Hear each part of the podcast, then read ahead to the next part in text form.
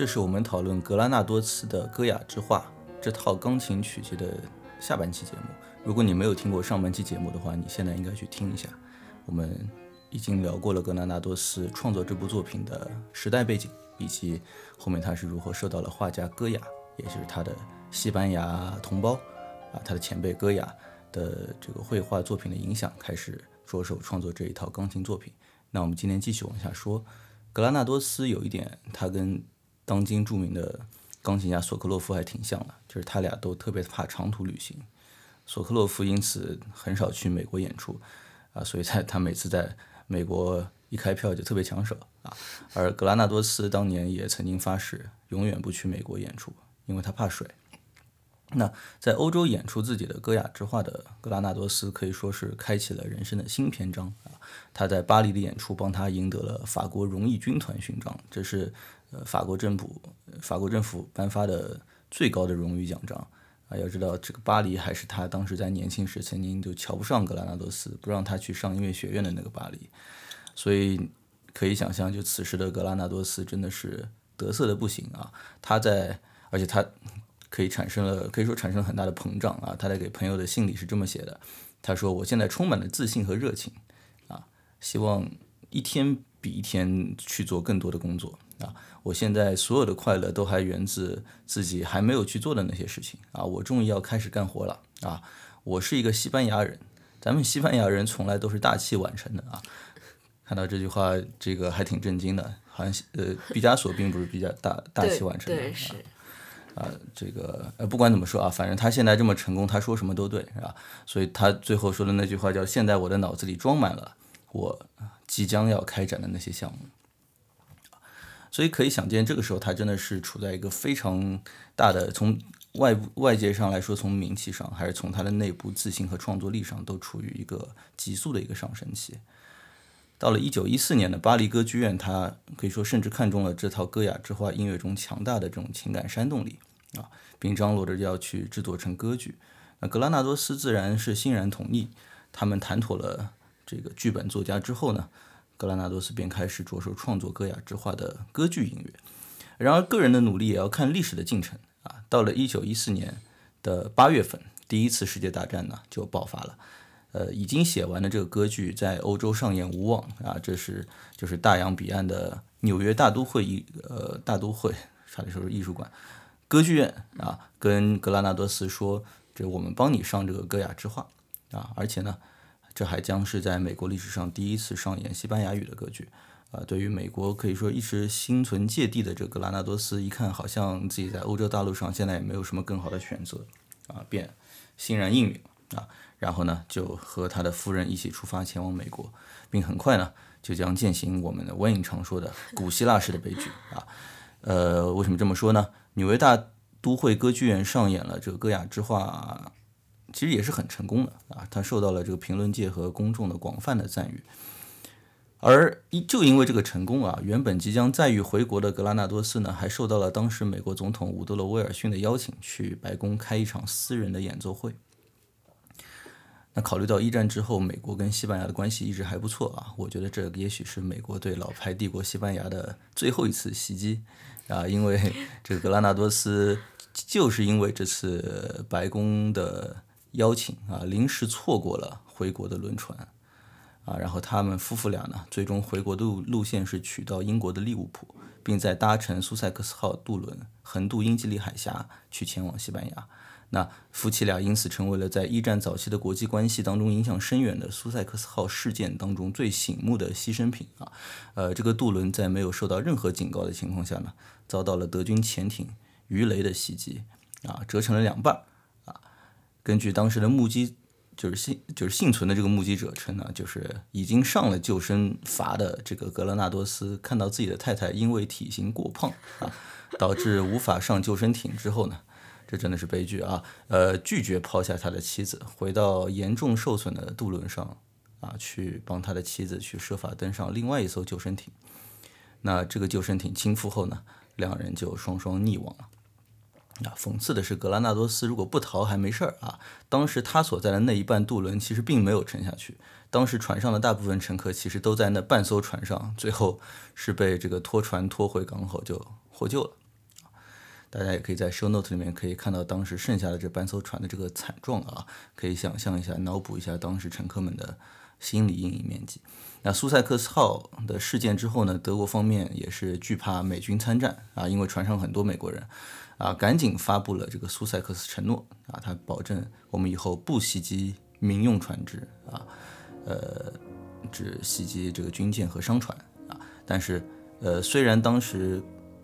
船上的八十多名美国乘客其实是无一无一遇难啊，但是西班牙音乐的希望。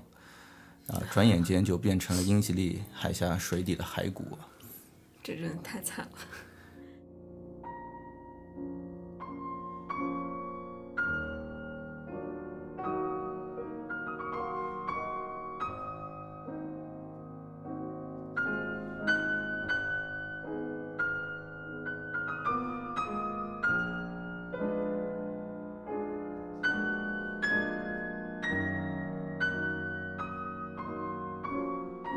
格拉纳多斯的这个死真的是很令人痛惜啊！呃，想象一下，就这位创作力和自信其实都处于井喷边缘的一个钢琴家、音乐家啊，想象如果再给他三十年的时间，我觉得本来是可以给我们今天带来许多宝贵的精神财富的啊。呃，然而呢，如今我们只能用他悲惨的故事来讲讲播客啊，顺便呢铺垫一下他的这个歌雅之画当中第五首《爱与死》。啊，这个第五首的名字倒也算是完美的应景。事实上呢，《爱与死》是这套歌雅之画当中唯一一套啊，sorry，唯一一首能够跟就是歌雅的绘画作品当中找到同名绘画的一首曲子。啊，无疑是格拉纳多斯写音写音乐的时候呢，就肯肯定是，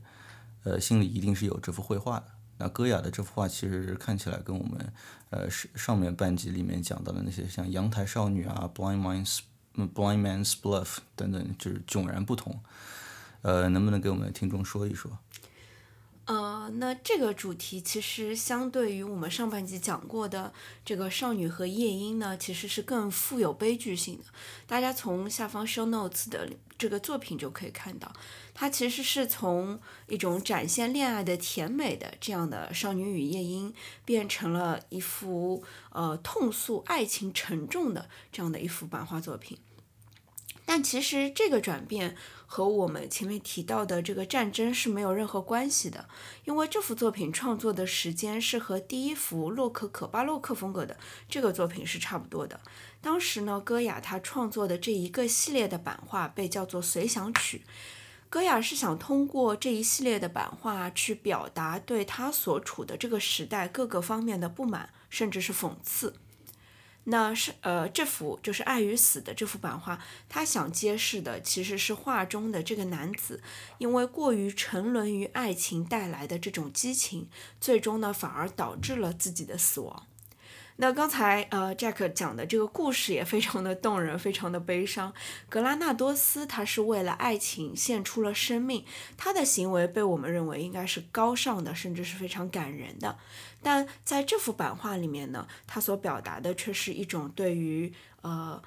沉沦于爱欲而亡的这样的一个人的讽刺。啊，也是非常让人唏嘘的一件事情。好，大家看一眼这幅版画之后，我们可以来听一下《爱与死》这首作品。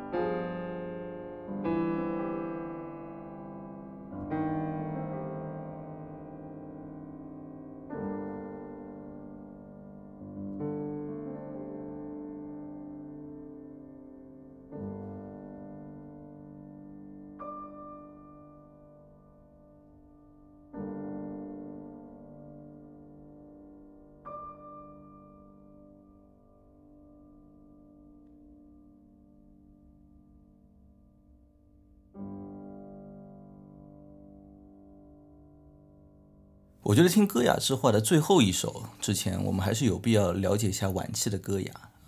以及那就那些在网页上把我吓了一跳的那些 Dark Painting 系列的作品。其实歌雅的一生也非常惨，他不如这个格纳格拉纳多斯那么戏剧化啊。呃，歌雅他在一七九三年的时候，因为一场大病，就导致了听力的完全丧失。其实这个就会让我想到贝多芬。那经历了很长一段时间的低谷期之后呢，后来他又遇上了法国入侵，啊，又增加了他对这个现实的不满和愤怒。好不容易这个战争刚刚告一个段落，到了一八一九年左右呢，戈雅又再次重病。当时戈雅他已经搬到了马德里郊外一个叫做聋人之家的住所。晚年的戈雅他一直是被病魔缠身的，非常的虚弱，甚至很痛苦。啊，大概我觉得那个时期他大概可能已经可以看到死神在病床的周围徘徊了。所以刚才你所说的这个让你非常惊吓的 Dark Painting 的这一。这些作品，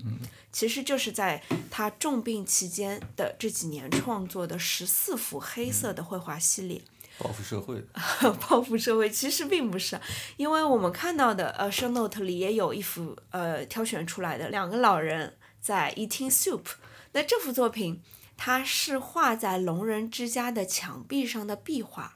那这个创作初衷完全不是呃去向公众展示，或者说你刚才提到的报复社会，而是戈雅他因为生病被困于这个陋室之中，那他就是像写日记一样的在墙上涂涂画画，用来发泄他病痛中的这个痛苦。所以呢，我们可以从画面中感受到他完全不加修饰的那种绝望。那画中的这两个人啊，一个是端着碗。呃，好像是被他妖魔化了的医生一样，端着一个魔药，呃，嗯，可能是要想让这个病人死亡。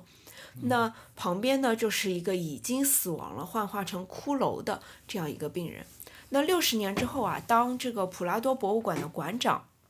他看到了这样的作品之后，他才在他的这个监督之下把。这个绘于墙上的壁画转移到了画布中，然后从而成为了普拉多博物馆的馆藏。哦，这本来它是画在墙上。嗯，是。好的，呃，这个大家可以在 show note 里面看到我们刚才提到的这个就荷塘老人的这个绘画啊。你说了我才知道，呃，我觉得真的蛮有那种，呃，我们其实我我自己没有经历过，但在一些小说啊。这个这个戏剧作品当中，经常有那种精神病到了晚期非常痛苦。哎，我记得我们之前聊那个舒曼的时候，他到了晚期有这样的倾向，就觉得喂他药的人就是在害他。对啊，这样一种非常黑暗的心理状态啊。呃，以他们为代表的这种歌雅晚期的这种作品啊，就 Black Paintings，就刻画的就是我就我看的时候就仿佛是一个一个就黑暗当中滋生出来的这种虫族，就以前打那个 呃那个。叫什么《暗黑破坏神》里面那种野外刷出来的怪那种感觉啊，特别痛苦的、有人形的一些啊黑暗的这个生物啊，就感觉就是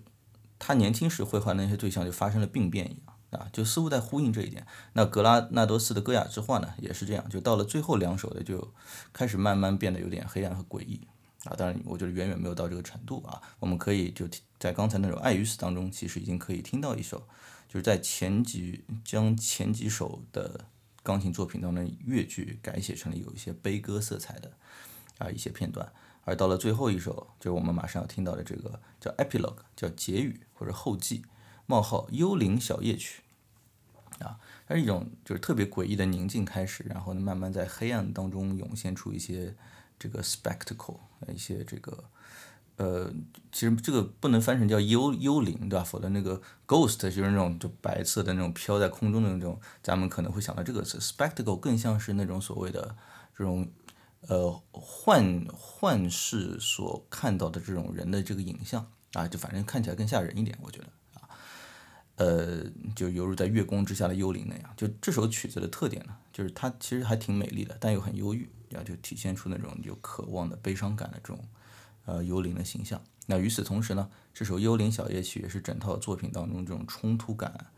不安感以及西班牙元素，其实也是在我听来就是最为密集的一首啊。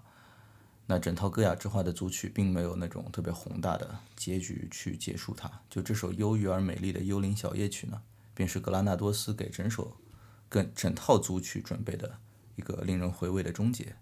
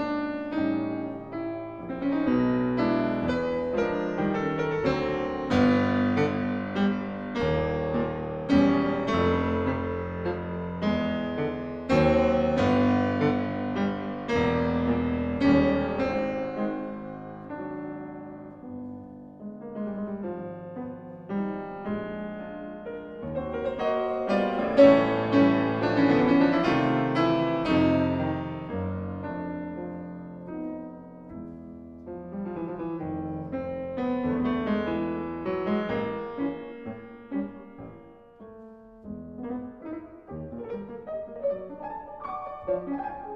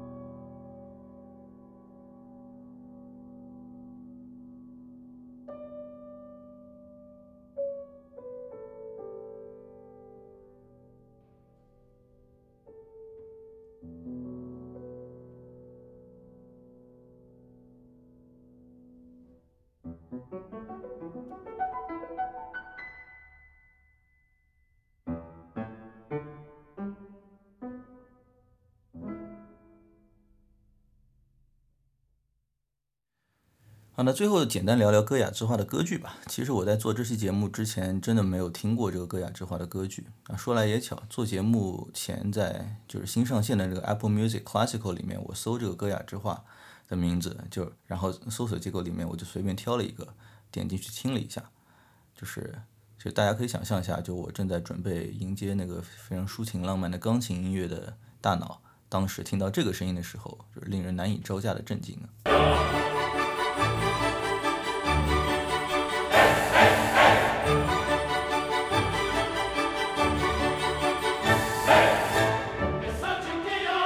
心里的第一反应是，西班牙共产党在格拉纳多斯生前其实还没有成立呢。啊，当时西班牙人民是绝对不可能这么欢天喜地的，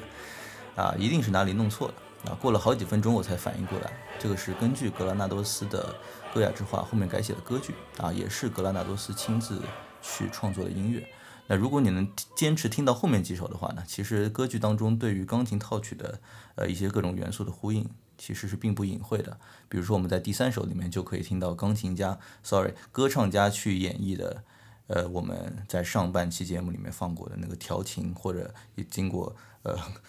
呃这个听友在评论里面的纠正啊，翻译成情话可能会更更漂亮一点。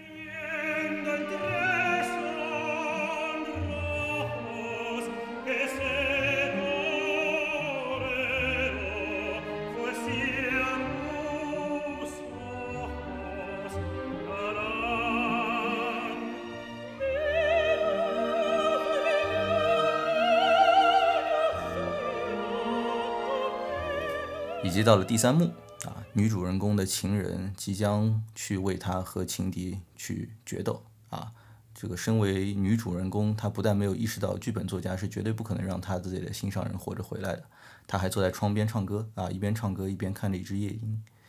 那你们猜对了，她唱的旋律呢，便是我们上半集里面提到过的《少女和夜莺》。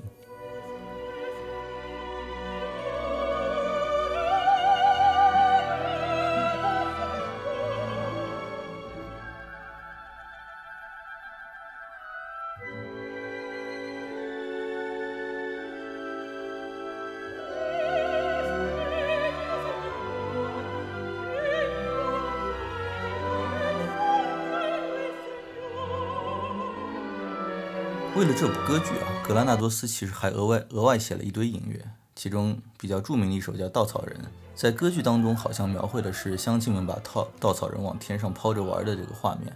而这首也是格拉纳多斯在歌剧创作当中对歌雅的又一次致敬。为什么这么说呢？因为歌雅也有一幅同名的画作，也叫《稻草人》，画的呢也是一群乡间的男女在虐待一个稻草人啊，往天上扔。那我放在 show note 当中啊，大家可以看一下。这首曲子后来是被改编回了钢琴曲。那有时候呢，会跟整套歌雅之画的钢琴曲收录在同一张专辑当中出现，啊，这也可以视作是一个番外篇啊。这也导致我其实早先经常很困惑，说这个曲子到底是六首还是七首？那无论如何呢，这个格拉纳多斯的歌雅之画可谓诠释了“生不逢时”这四个字。战争不断夺去了格拉纳多斯的生命，其实也夺去了他的作品的生命。因为虽然作曲家死后，纽约还专门为他留下的孤儿们举办各种慈善活动啊等等，但是格拉纳多斯毕竟没有足够的遗产来促使音乐界在战争之后重新恢复对他的兴趣。